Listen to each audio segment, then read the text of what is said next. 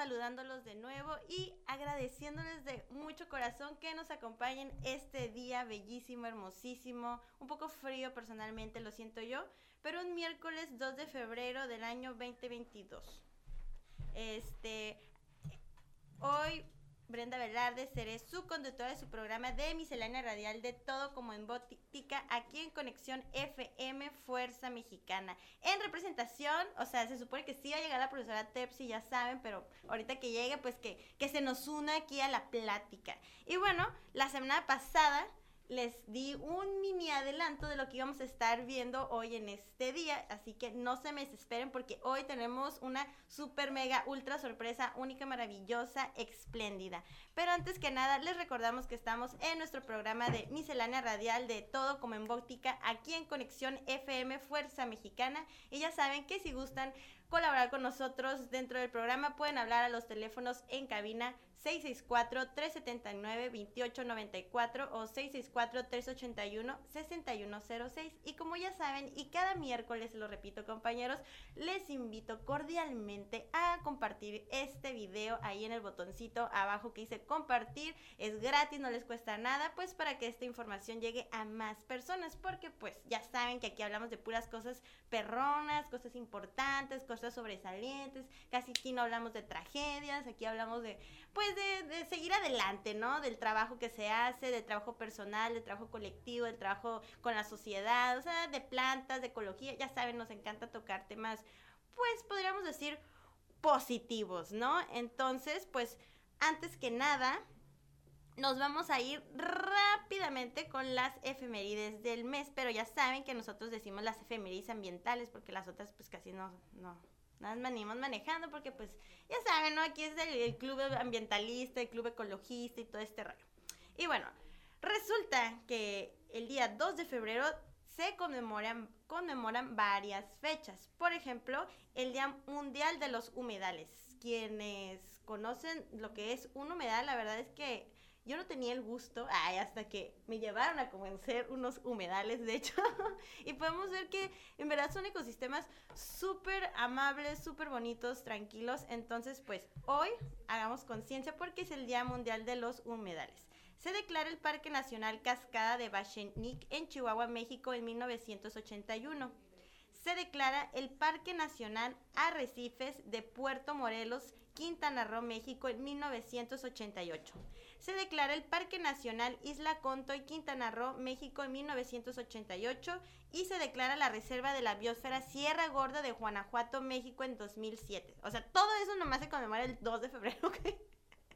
Así que hoy hay muchas razones para festejar, pero no lo agarren de pretexto para irse de fiesta, ¿ok? O sea, porque lo van echando a mí la culpa, que la Brenda dijo ahí en el programa y pues yo no quiero esas responsabilidades. Y bueno, el 13 de febrero es el Día Nacional del Águila Real. El 18 de febrero se declara el Parque Nacional El Tepeyac en Ciudad de México en 1937. El 22 de febrero se declara el Parque Nacional Insurgente José María Morelos, Michoacán, México, 1939. Y el 26 de febrero, Día Internacional de la Educación Ambiental. Ah, eh, eh, eh. De hecho, el programa pasado estábamos hablando que fue el día de... Estábamos haciendo el pari a los biólogos y toda esta onda. Y miren, el 26 de febrero, Día Internacional de la Educación Ambiental, así que de ley, esta semana vamos a hacer programa ambiental, amigos. Así que si quieren ir comentando de qué quieren que hablemos, de plantas aromáticas, de hidroponía, de huertos urbanos, de... No, no sé, lo que se les ocurra, dudas, comentarios, quejas, ya saben que las pueden depositar aquí abajo, literal, donde dice comentarios, mandar saludos, aquí los estamos leyendo con mucho cariño y con mucho amor. Y ya casi para terminar, el 28 de febrero se declara la Reserva La Biosfera Volcán Tacana no, perdón, Tacana, Chiapas, México 2003. Y el 29 de febrero se declara el área de protección de flora y fauna Campo Verde entre Chihuahua y Sonora de México. Y esto fue en el año 2003. Y bueno, siempre estamos mencionando que es importante, ¿no? No olvidar estas fechas donde, pues, más que recordar o festejar, es hacer conciencia y reflexionar, ¿no? De, de todo esto, que alguna vez en ese momento hubo quienes lucharon para darle ese lugar, para darle ese espacio, para conmemorar ese, ese día y pues hay que honrarlo, ¿no? El trabajo que ha ido de generación en generación, año tras año. Y para ya no aburrirlos más y darles vueltas con las efemérides para los que ni el cumpleaños de su vecino se sabe, les voy adelantando, pues el día de hoy este, estoy muy feliz, muy feliz, contenta porque tenemos una invitada, una invitada para mí majestuosa. y viene el día de hoy desde Ensenada, o sea, vino desde Ensenada, compañeros, para estar aquí hoy con ustedes, con nosotros, compartiendo. Yo no sé si el chisme, el cafecito, pero pues a ver qué nos viene a contar, ¿no? Pero el punto es que nos va a contar cosas bien padres, bien perrones. Yo tengo muchas dudas, ya, ya en el carro le venía diciendo, no te va a preguntar ahorita porque en el programa te va a preguntar todo. Ah, entonces, pues ya estamos aquí. Claro que ahorita que vayamos al corte, ya de vuelta va a estar la acompañada con nosotros porque pues yo les quería venir a contar esto y vamos a irnos con nuestra frase de la semana que siempre reflexionamos y ya saben que están con la licenciada en administración, entonces pues yo siempre les ando manejando o sus frases de emprendimiento, sus frases de la vida, pero sobre todo sobre la administración personal. Y hoy les traigo una muy buena para que pongan atención y no se me distraigan. Ustedes pueden, pongan foco, oídos alerta. Quienes nada más nos están escuchando a través de las plataformas de audio, pues aquí los que nos están viendo y escuchando, véanme fijamente. Ahí les va. Dice, si te dedicas a desarrollar y potenciar tu capacidad natural de forma consciente y exclusiva, serás un triunfador y llegará la abundancia a tu vida. En esta economía de los talentos debemos ver los problemas con mayor amabilidad, usando nuestras cualidades para resolverlos. Entre más pasión le pongas a tus actividades, más libre serás. Ándeles. ¿Cómo les quedó? Y bueno, la vamos a ir desglosando rápidamente, compañeros. Si te dedicas a desarrollar y potenciar tu capacidad natural, hemos estado hablando como que la mayor inversión o el mayor trabajo que debemos de poner es en uno mismo, porque si queremos realizar cosas, construir cosas y compartir esas cosas que hacemos, pues debemos de estar nosotros bien. Entonces dice, dedícate a desarrollar y potenciar, o sea, potenciar. ¿Por qué es potenciar? Porque no tiene límite en verdad. Tú decides a dónde quieres llegar, qué tanto quieres aprender, dónde tú vas a marcar, ahora sí que como tu punto, ¿no? Entonces, potenciar tu capacidad natural. Tampoco se trata de, que te obligues a hacer algo para triunfar, ¿no? El chiste es que hagas algo que a ti te guste, algo que hagas con naturalidad, te haga feliz y pues eso, ¿no? Y bueno, yo los dejo con esta frase para que la reflexionen y todo. Nos vamos a ir brevemente a un corte comercial y volvemos con nuestra invitada, ¿ok? la guitarra mía al despertar la mañana. Conexión FM. Fuerza Mexicana.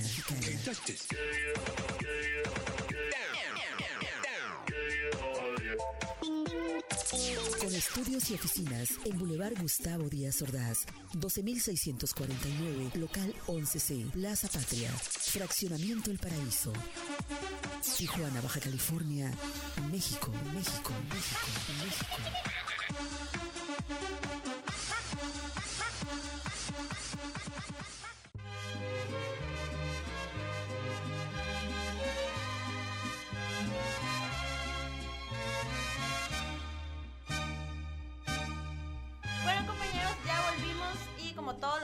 Multiplica, había una, ya somos dos. ¡Ah! Honor aquí de presentarles, pues voy a dejar más que se presente ella, ¿no? Pero aquí a la licenciada Cristina que desde Ensenada nos vino a acompañar a compartir con ustedes aquí pues a nuestro changarrito en Tijuana, Baja California. Así que bienvenida Cristina y cuéntanos, ¿quién eres? ¿Qué haces? ¿Por qué Brenda Velarde te invitó a este programa? ¿Qué nos vienes a contar? ¿Y, y cuál ha sido tu trayectoria? Antes que nada, lo quiero saber todo. pues muy buenos días, saludos desde esta bella ciudad de Tijuana, vengo de la ciudad de Ensenada. Bueno, pues yo soy una mujer, eh, me considero nasabi, eh, coloquial, colonialmente nos han llamado mixtecos, pero la, el reconocimiento es yo soy nasabi, ñusabi, de la montaña alta del estado de Guerrero, y mi familia pues migró hace tres décadas a los valles agrícolas acá en Baja California en busca de una mejor vida para nosotros. Y bueno, pues aquí es aquí yo he hecho vida pues en las últimas dos décadas. y representas, ¿no? Eres representante de tu comunidad. claro, claro, este soy parte de la comunidad Ñusabi, Guerrero, Hacendados en Cañón Buenavista, en el Valle de Mañadero, en Ensenada. Y bueno, pues esta mañana estoy agradecida contigo, Brenta, por la invitación que me has hecho. A ti. Eh, quiero darles un mensaje en mi lengua porque yo soy una mujer intérprete y traductora en mi lengua y bueno, ha sido mi, mi ejercicio de activismo desde muy temprana edad. Adelante, por favor. Eh, tisha benin din do shini so don tu na abichin ta kun din do na si tia ta kun din llega no shini so don tu ra shin tisha ben do do da ton di shin do bichin ra ta shan je no shika nun di anje na nyun di shinin to kuni na anje ne chen tan di shinara kando shinara yo tun du banda kuin tisha na yo tu yuwa kakanu in shinara tisha ben do shini so don tu na abichin Muchas gracias por escucharnos esta mañana, eh, a toda la audiencia, compañeras, compañeros que también se identifican alguna persona indígena que requiera de alguna asesoría, atención o acompañamiento, pues saben que cuentan con nosotros y también pues con su servidora Cristina Solano Díaz.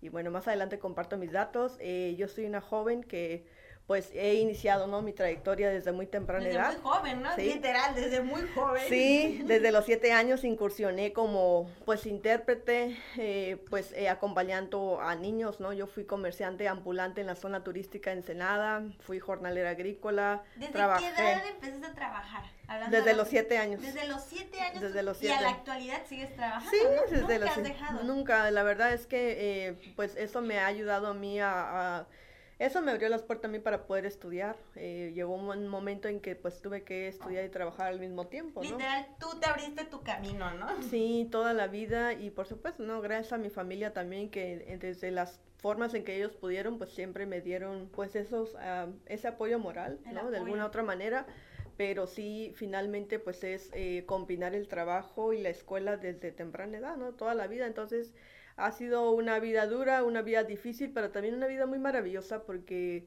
me he descubierto como mujer, como joven, con una persona con derechos, con una persona este, libre y sobre todo, ¿no? Una persona que se ha realizado gracias al trabajo pues familiar, colectivo, participativo. El trabajo de estas bellas manos que decir, de este bello ser tanto trabajo que, que ha hecho. Ay, Una pregunta, Cristina. Este, bueno, tú ahorita resides en Ensenada, ¿no? Pero pues me imagino que toda la educación básica y todo eso la hiciste este, en tu comunidad, ¿no?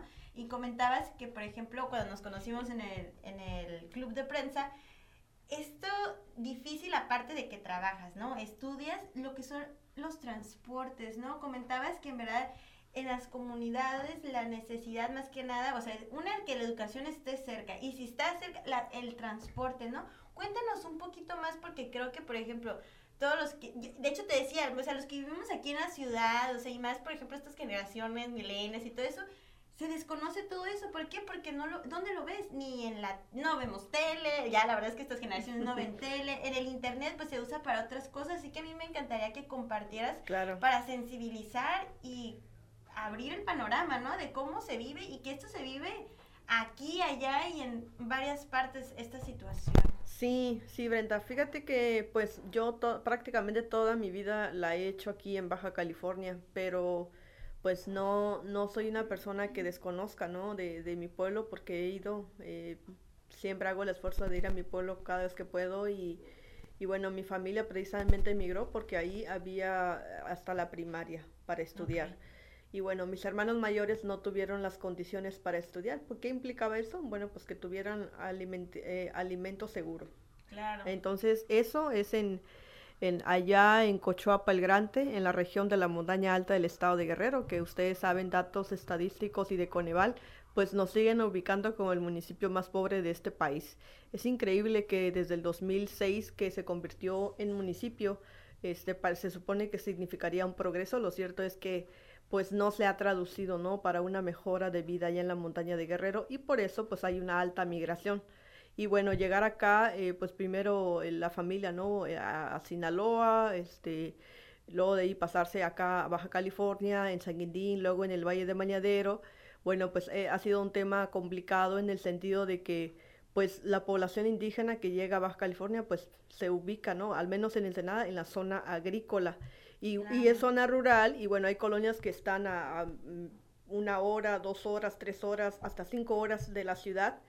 ¿Y eso qué implica? Bueno, pues que en la zona rural sigue habiendo educación hasta la secundaria, ¿no? En, en la mayoría de los casos. eh, entonces, eh, a mí me toca estudiar la prepa. eh, había una prepa cerca de mi, de mi colonia, pero la verdad es que yo, yo aspiraba a algo diferente.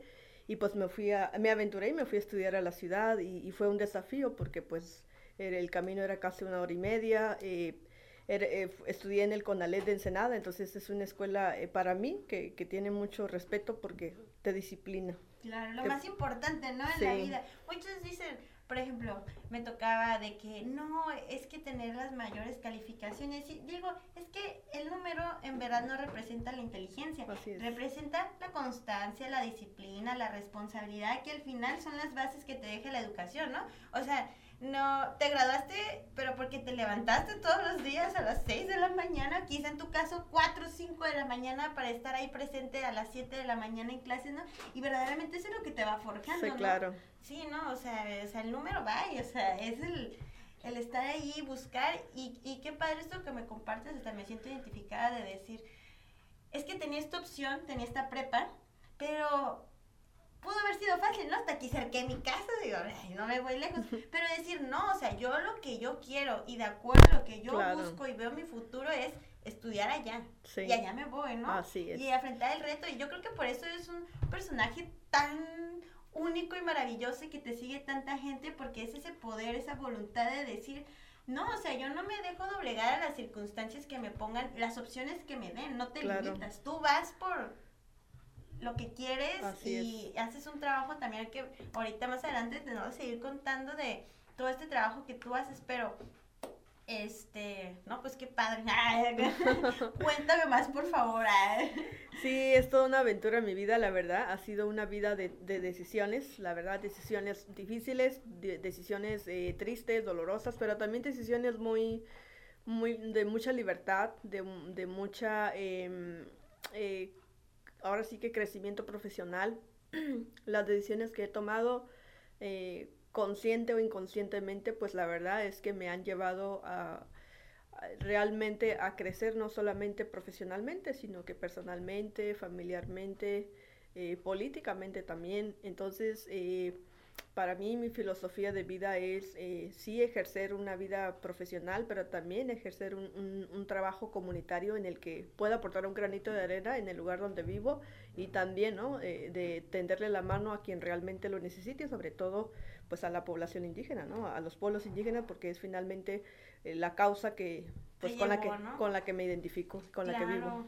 Y de hecho, cuando tuve, tuve el honor de escucharte ahí en el club de prensa, el tema era esto de la identificación indígena, ¿no? Como, no sé si está bien decirlo así, pero como los requisitos que uno eh, requería para identificarse como como indígena, ¿no? Que no puede llegar nomás alguien así, porque hablábamos de esto, de que, que se identifican y se lanzan a la candidatura, ¿no? Y se hace ahí como un enrollo de cosas, de hecho, ahí como medio extrañas y decir, no, o sea, si quieres identificarte, o sea, que si hablas la lengua, que si no la hablas, que si esto, cuéntame un poquito de eso. Sí, mira, eh, ahí el tema, el tema de la identidad es un tema muy complejo porque pues eh, muchos de los que aquí ya hemos hecho vida en Baja California, eh, ustedes saben, ustedes que nos están escuchando, pues eh, México es un país muy discriminador y muy racista y muy clasista también. Y muy fuerte, aparte. Sí, es muy, es muy fuerte la violencia que se vive contra las personas de color, si así lo decimos. Entonces hay un, hay estereotipos muy marcados, ¿no? No, pues los indígenas son morenos, son chaparritos, que son delgados, son gorditos. Este, entonces eh, estos estereotipos, lejos de ayudarnos, pues obviamente nos afectan.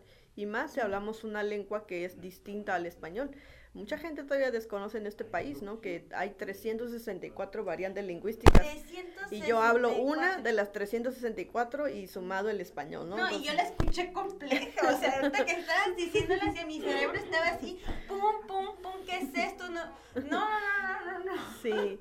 Entonces, eh, el tema de la identidad es un tema complejo porque no solamente es decir que eres indígena, que eres nasabi, que eres mixteco, triqui, zapoteco, rarámuri o wixárika, sino que tiene que, se- ve- tiene que haber una pertenencia y un vínculo con el pueblo, con la comunidad, un trabajo comunitario, participación activa, incidencia por los derechos, este, eh, si bien es cierto, como le decía hace un momento, nosotros los más jóvenes, muchos ya han dejado de hablar la lengua.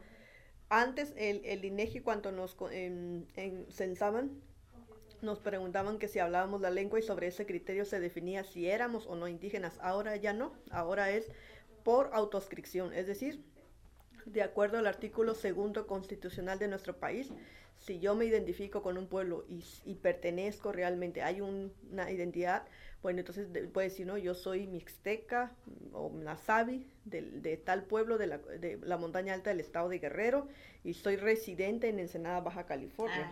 Ah. Resido en Ensenada. Resido ¿verdad? en Ensenada. Pero no, pero soy. Exacto, y al menos yo ese sí ha sido un tema, ¿no? De identidad, de que sí, yo vivo aquí, pero yo soy una mujer indígena del estado de Guerrero.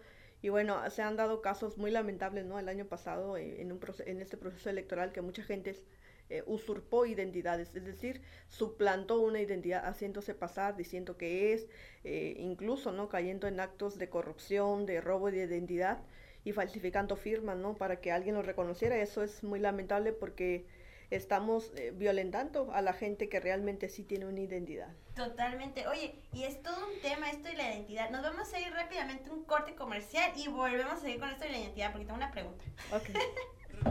La mañana quiere cantar su alegría. Un, dos, tres. Conexión FM. Fuerza Mexicana.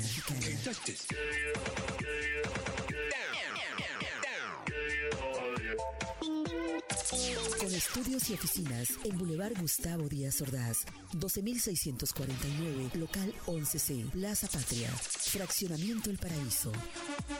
Tijuana, Baja California, México, México, México, México.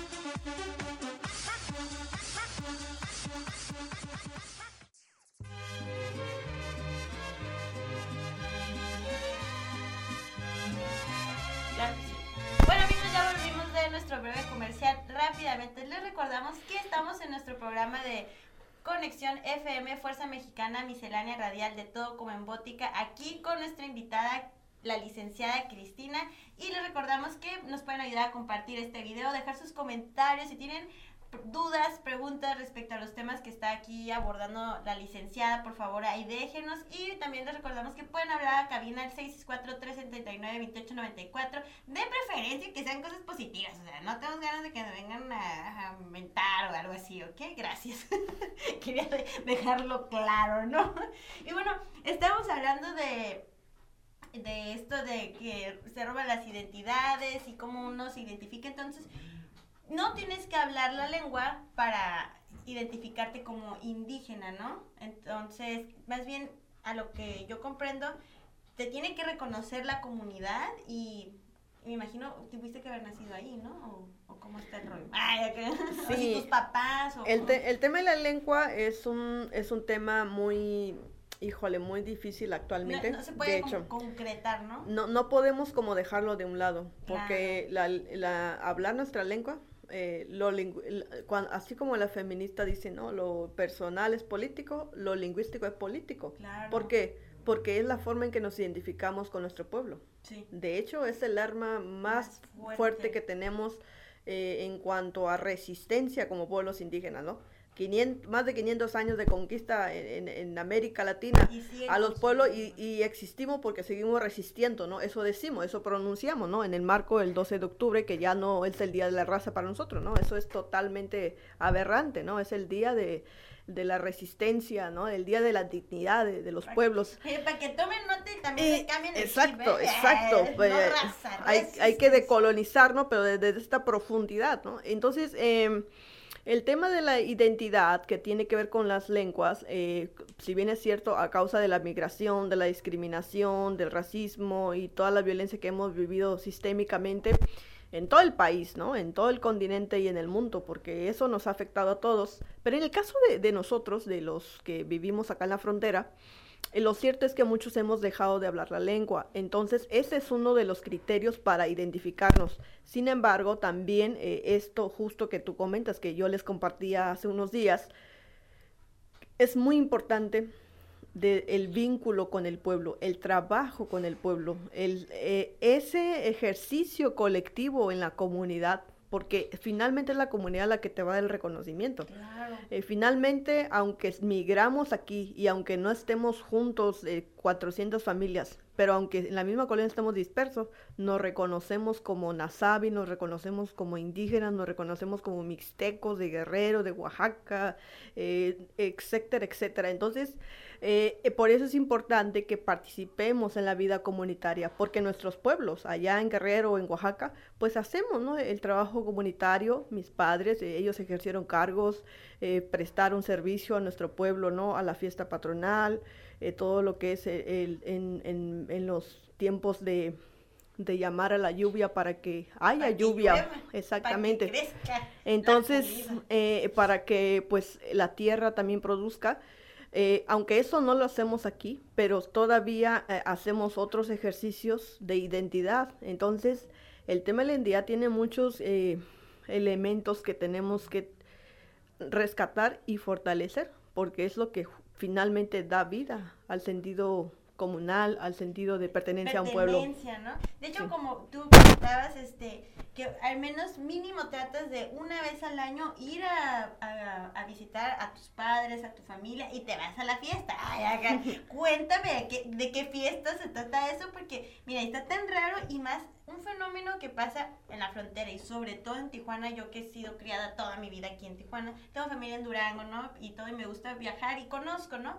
Pero, o sea, por ejemplo, yo llego aquí, pues en Tijuana, el día, por ejemplo, el Día de Muertos, este, pues casi no se festeja, me explico, es más el Halloween, ¿no? Porque es de los Estados Unidos, ¿no? Sí. Pero una, me voy a, de vacaciones al centro del país, así, en esas fechas, y veo la verdadera importancia, ¿no? Eh, conciencia del festejo de ese día, ¿no? Y ver cómo se hace verdaderamente, no, no, no es el ritual, ¿verdad? Pero cómo se, con, se celebra, ¿no? Esa, esa noche, digo, no, pues allá estamos bien perdidos, o sea, nadie nos sabe. Entonces, me imagino que también esto de que tú venir de allá, venir, mudarte todavía a un lugar fronterizo, ¿no? Y este contraste, o sea, yo no sé nada de la fiesta patronal, o sea, cuéntame qué se hace, qué no se hace, qué se toma, qué no se toma, con quién se puede bailar, con quién no se puede bailar. Ahí es donde uno, uno ya escoge pareja o... Ay, ¿cómo?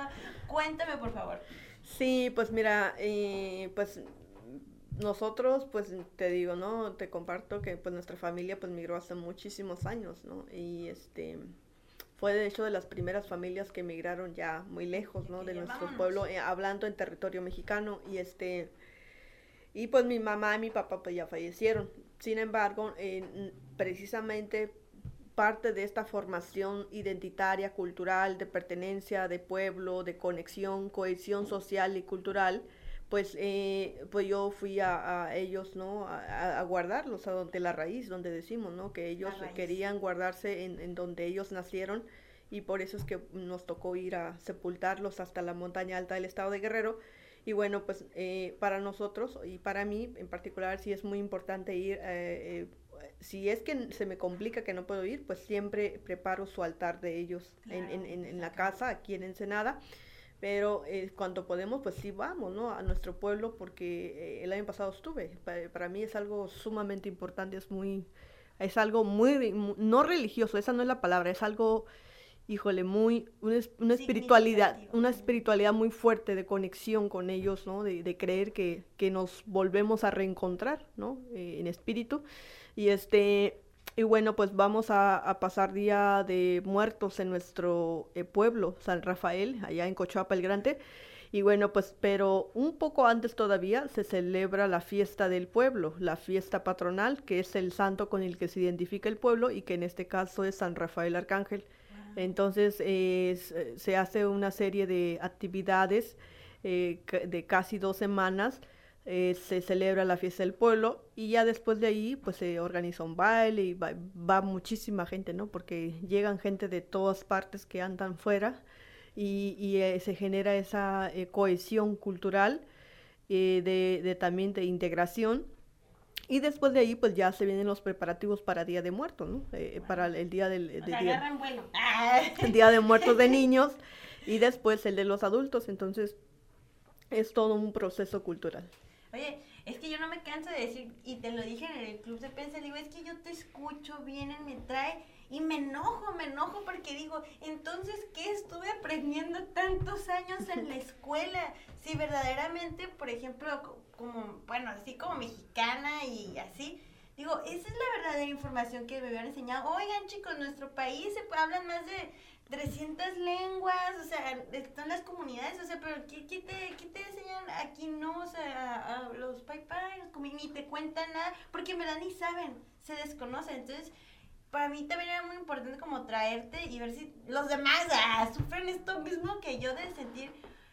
Siento como si también, claro, porque también uno pues no, no va y busca, ¿no? Pero toda esta sabiduría, todo este saber, porque como dices tú, ustedes lo han resguardado, protegido, peleado, luchado durante más de 500 años, o sea, o sea, échenle la cuenta, amigos, o sea, échenle la cuenta nomás, ¿me explico? De tantas generaciones, tanto podemos decirle, pues, la verdadera esencia de nuestro, de nuestro país, ¿no? Nuestra verdadera riqueza está con ustedes. Y yo hablo, por ejemplo, cuando hablo de las plantas, digo, es que la riqueza está en la semilla, está en la tierra, o sea, no está en, en el Cash Junior, en el Star, ¿me explico? Está verdaderamente, como dijiste tú, en la raíz. Así que, ¿dónde? La raíz, hermano, o sea, la raíz de donde uno siente como que fluye esa energía, como dices tú, vas, te conectas, o sea, te mueve cosas, ¿no? Emocionales y así. ¿Y cómo es el recibimiento? O sea, ¿cómo es la vida de Cristina? O sea, que alguien que sale de su comunidad y regresa, o sea, ¿hay un recibimiento perrón y alegría y todo? ¿O alguna vez también hubo algo así como que te fuiste, ah, no vuelvas nunca más? Sí, pues yo soy la hija, eh, pues que de, de María Díaz, eh, la verdad tengo una conexión muy fuerte eh, espiritualmente con mi mamá, aunque ella no esté, ¿no? Ella siempre ha sido, pues el amor más grande de mi vida, ¿no? Siempre lo va a ser este, yo espero, ¿no? Que todos ustedes que me escuchan, pues también tengan esa relación con su mamá o su papá. Y, hace unos días yo lo publicé en el Facebook, ¿no? Más allá de las diferencias que pudiéramos tener con nuestros padres, eh, al final de cuentas son quienes nos dieron vida y bueno, pues eh, para nuestra cultura es muy importante el respeto a los mayores y en este caso a, a, nuestra mamá y papá. Y bueno, eh, pues yo soy la hija que pues no, no, no, conocían en el pueblo porque pues yo soy la hija menor, ¿no? De, la, de, baby. Eh, de, de, de, pues de 10 hermanos y ahora pues somos siete, este, pues yo, eh, yo era la hija pues que no, no conocían allá en el pueblo y, y bueno, pues eh, ahora que voy, pues eh, mucha gente, pues obviamente que reconocen a, mi familia, a mi mamá sobre todo, ¿no? Su trabajo, ¿no? Eh, su, su, historia misma de vida de migración, entonces ella sí iba, ¿no? Ella sí, cada año iba. Yo la verdad, pues, ustedes saben que el ciclo escolar, pues aquí en Baja California, pues la verdad es que es algo que yo reconozco, ¿no? Que aquí este, tenemos una educación, sí puedo decir que, que es una educación, pues más segura, ¿no? Eso sí lo puedo decir, no, no quisiera hablar la palabra calidad porque es muy fuerte, pero sí un poco más segura. Y bueno, pues entonces los tiempos escolares nunca me permitían ir al pueblo, pero ahora en los últimos años que he ido, pues eh, siento, eh, pues eh, siento ese cariño, siento ese, esa familiaridad. ahora, ¿no? He empezado esta etapa de reconocer a más familiares y que ellos también me reconozcan porque pues no hemos convivido y bueno, pues eh, en los últimos años que he ido, pues ha, ha, habido una muy buena recepción y, ha habido también este, una buena, un lazo familiar, ¿no? Sobre todo convivir con muchos primos. Aquí he convivido con muchos sobrinos, pero no he convivido con muchos primos, salvo los que han venido aquí, pues sí, los que los que vienen a trabajar, pues aquí los conozco. Ya cuando llego al pueblo digo, ah, ven a mi casa o ven a nuestra casa y, y la verdad es que así somos en el pueblo, ¿no? Cuando llegas allá es que de, todo el mundo te invita a comer, entonces la verdad pues ni puedes comer, ¿no? O sea, echar la platicada que y que vamos a subir allá, vamos es montaña, entonces vamos a subir allá, vamos a ir para acá, vamos, entonces eh, la verdad es que el tiempo es lo que nos falta cuando vamos allá.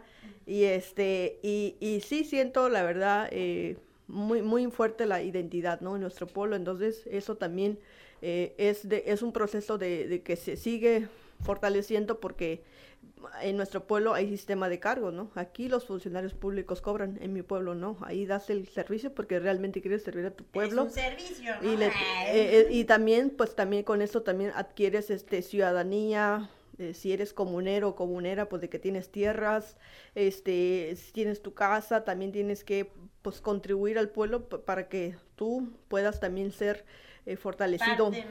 entonces eh, tiene todo su, su complejidad.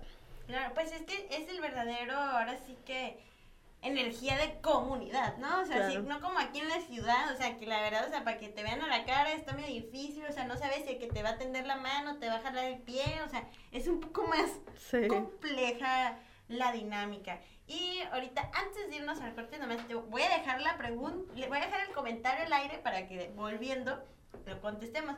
Yo me he sentido así como, por ejemplo, pues yo soy mexicana, ¿no? Soy mexicana, yo nací en México, mis dos papás son mexicanos y así, pero como pueden ver, porque soy medio güera, ¿no? Y el ojo de color, y a mí, o sea, me ve una que habla en inglés. Yo ni hablo inglés. bueno, sí hablo, pero no tanto, ¿no? Y, y me dicen, ¿segura que eres mexicana? Entonces yo, yo la verdad a veces me agüito, ¿no? Digo, por lo que mencionaste al principio, como de los estereotipos, ¿no? De cómo se tendría que ver un indígena, cómo se tendría que ver un mexicano. Entonces, me sentí un poco identi- identificada con eso y nos vamos a ir rápidamente al corte comercial y volvemos para seguir desahogando mi pena, amigos. ¡Ay, acá! mañana quiere cantar su alegría a mi tierra. Conexión FM. Fuerza Mexicana.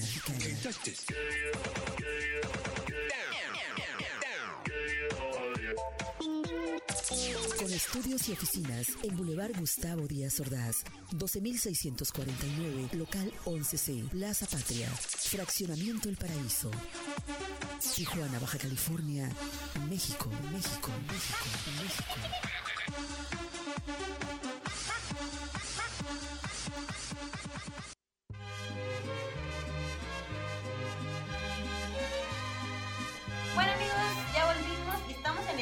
Bloque del programa, así que vamos a aprovechar estos últimos 15 minutos, bueno, 10 minutos que nos quedan, 10 minutos, menos de 10 minutos que nos quedan para preguntarle aquí a Cristina rápidamente que nos cuente sobre lo que es, porque ella es activista, ¿no? Pero yo no les voy a decir, que les cuente ella qué es este activismo que tú haces, qué estás defendiendo, qué te mueve y lo que, bueno, lo que nos quieras contar. Échale, Cristina, échale, por favor. Pero antes voy A recuperar tu pregunta Ah, sí, cierto. de los mi- estereotipos. Mi, queja de los estereotipos de Sí. que me creen americana y soy mexicana Sí. y me ofenden.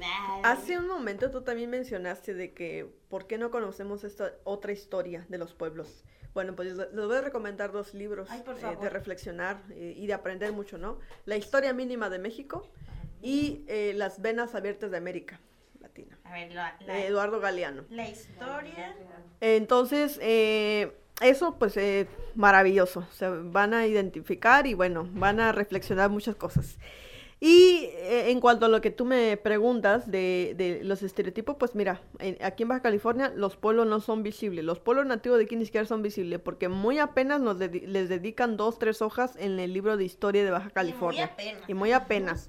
Pero la gente no sabe dónde está San José de la Zorra. ¿Por qué no van a San José de la Zorra? Tienen un centro ecoturístico maravilloso. Hermoso, hermoso. San Antonio Necua, en, eh, ahí a un lado L.A. Cheto. Este, también Santa Catarina, allá rumbo a Valle de la Trinidad. Este, Tribu Quiliguas. No, eh, hay muchas comunidades nativas donde pueden visitar, pero pues no conocen, ¿verdad? Entonces, eh, entonces eh, ahí vamos a estar en comunicación por si gustan y, y nos escribimos para darles las ubicaciones y conozcan a los pueblos yumanos. Los Cochimí pues están ahí en Santa Gertrudis, casi límite con Guerrero Negro y Baja California Sur, ¿no? Entonces, eh, bueno, ese es, entonces hay comiay, por ejemplo, que son personas que ellos mismos han, han platicado, ¿no? Su experiencia de vida, ¿no? O sea, hay, hay kumiais que parecen gringos, pero son indígenas. Son indígenas, Cum- exactamente. Kumiai, ¿no? Y saben que ellos tienen su territorio, pues, eh, eh, ahora sí que lo de- pudiéramos decir binacional, pero era un mismo territorio, pero la frontera los dividió. Ahí tenemos otro... eh, Otro dilema. Otro dilema. Antes como que estábamos, ah, era paso libre, ¿no? Así y de es. ¡Pum! el muro. Sí. Y fue como que unos se quedaron aquí, unos se quedaron allá. Entonces soy indígena, entonces ya de dónde es? Me imagino, ¿no? Como que Sí, aquí. entonces ese es una, un solo ejemplo de todos estos estereotipos que se tiene sobre los indígenas, como de que cómo tenemos que ser, de qué color son, y así nos identifican. Pero bueno, eso lo dejamos a la reflexión.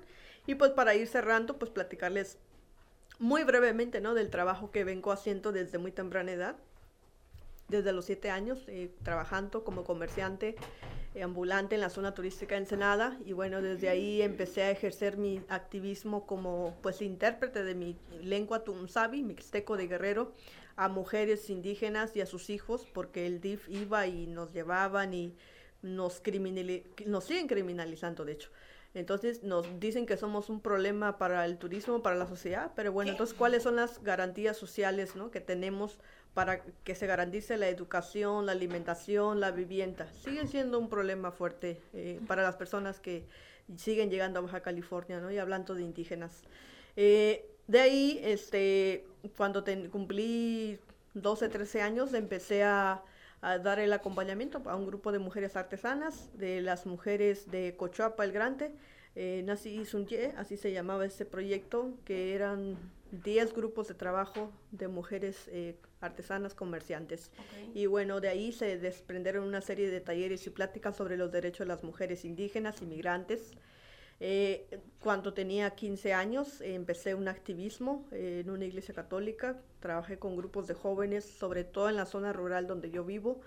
Llegué a trabajar hasta con 100, 200 jóvenes y la verdad pues eh, siempre me ha gustado participar. Cuando me comprometo en algo es porque realmente le voy a echar toda la pasión y, soy muy apasionada de, participar. De que si lo digo, lo es voy, porque lo, voy a hacer.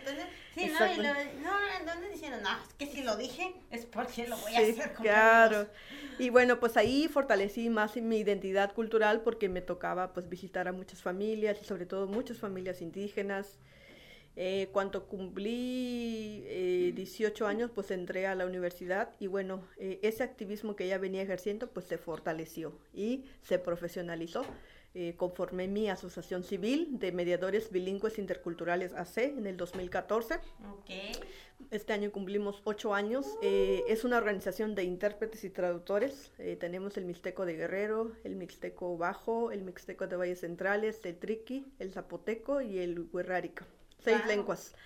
Todos son profesionales formados y acreditados eh, que pues participamos ¿no? activamente. Participan activamente. Acompañamos a personas que están en, en una situación de acceso a la justicia, mujeres en situación de violencia. Eh, de ahí, pues, eh, todo ese trabajo organizativo, pues, me, me, invitaron a formar parte de, con la organización en la Red Nacional de Intérpretes y Traductores de Lenguas Indígenas, donde participan diversas redes de intérpretes a nivel nacional en nuestro país.